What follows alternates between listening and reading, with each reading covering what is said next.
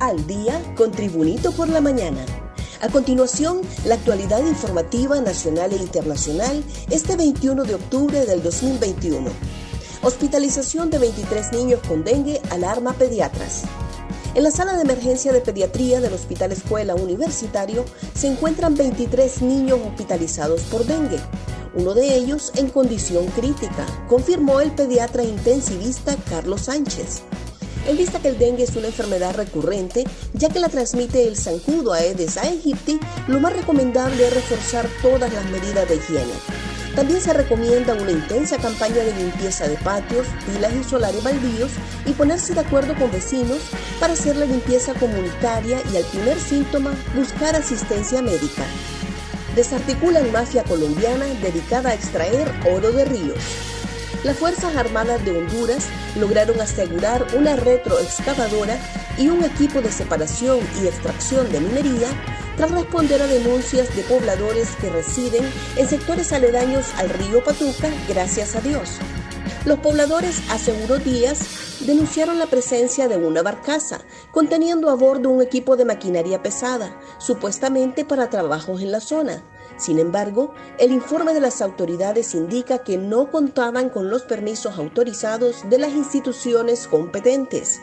Las autoridades que estuvieron en el aseguramiento aseguran que es la mafia colombiana que opera en la zona y que se ha dedicado a destruir el patrimonio de los pobladores de la zona, pues además de no tener permisos, la explotación era industrial y la destrucción ecológica es enorme en la zona.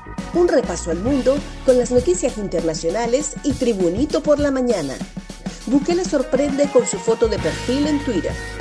El presidente de El Salvador, Nayib Bukele, sorprendió en las últimas horas al cambiar su foto de perfil de su cuenta en Twitter y mostrarse como un emperador romano, lo que sorprendió a muchos, sobre todo después que el Parlamento aprobara una ley para prohibir las manifestaciones públicas.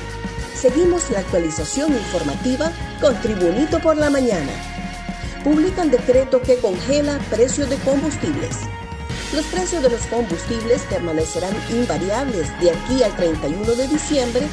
El decreto de estabilización o congelamiento ya salió publicado en la Gaceta, pero la Secretaría de Energía deberá hacer el último cálculo en base a la fórmula de paridad de importación de los carburantes mediante el PCM 112-2021 del 16 de este mes de octubre, el Poder Ejecutivo estabilizó los precios de las gasolinas y el diésel, pero por arriba de 105 lempiras en la capital y sus alrededores.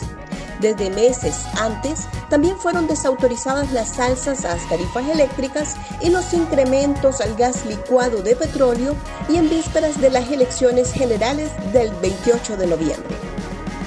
Pruebas forenses practican al alcalde de Talanga. El alcalde de Talanga, Roosevelt Avilés López, y su cuñado César Vladimir Leiva Ríos fueron sometidos ayer a exámenes físicos al interior del Centro Legal de Ciencias Forenses, anexo a la morgue capitalina, antes de la audiencia inicial a celebrarse el próximo viernes. Los imputados por los delitos de lavado de activos fueron ingresados al predio forense a eso de las 8 de la mañana y salieron al mediodía después que les practicasen una evaluación de salud. De acuerdo con la portavoz del Ministerio Público, Isa Alvarado, la evaluación física fue hecha a solicitud del juez competente que lleva el caso del jefe de ilicio de Talanga, Francisco Morazán. Los resultados de las evaluaciones serán entregados posteriormente al juez competente que solicitó los exámenes médicos para determinar en qué condición se encuentran los encausados por el Ministerio Público. Confirman extradición de dos hondureños. Omar Dubón Urbizo, apoderado legal del extraditable Martín Díaz Contreras, confirmó este jueves la extradición a los Estados Unidos de su cliente y de Miguel Carlos Cordón, ambos solicitados por el Distrito Este de Texas. Dubón Urbina indicó que esta mañana la Corte Suprema de Justicia le notificó que Díaz Contreras y Carlos Cordón serían enviados al país del norte.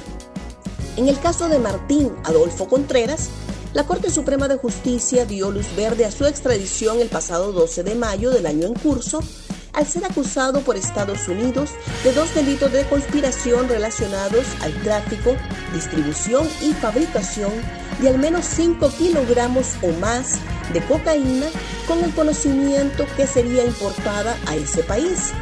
Mientras tanto, en relación a Miguel Carlos Gordón, las autoridades hondureñas resolvieron el pasado 2 de septiembre su extradición. Victoria arrebató punto de oro al Real España.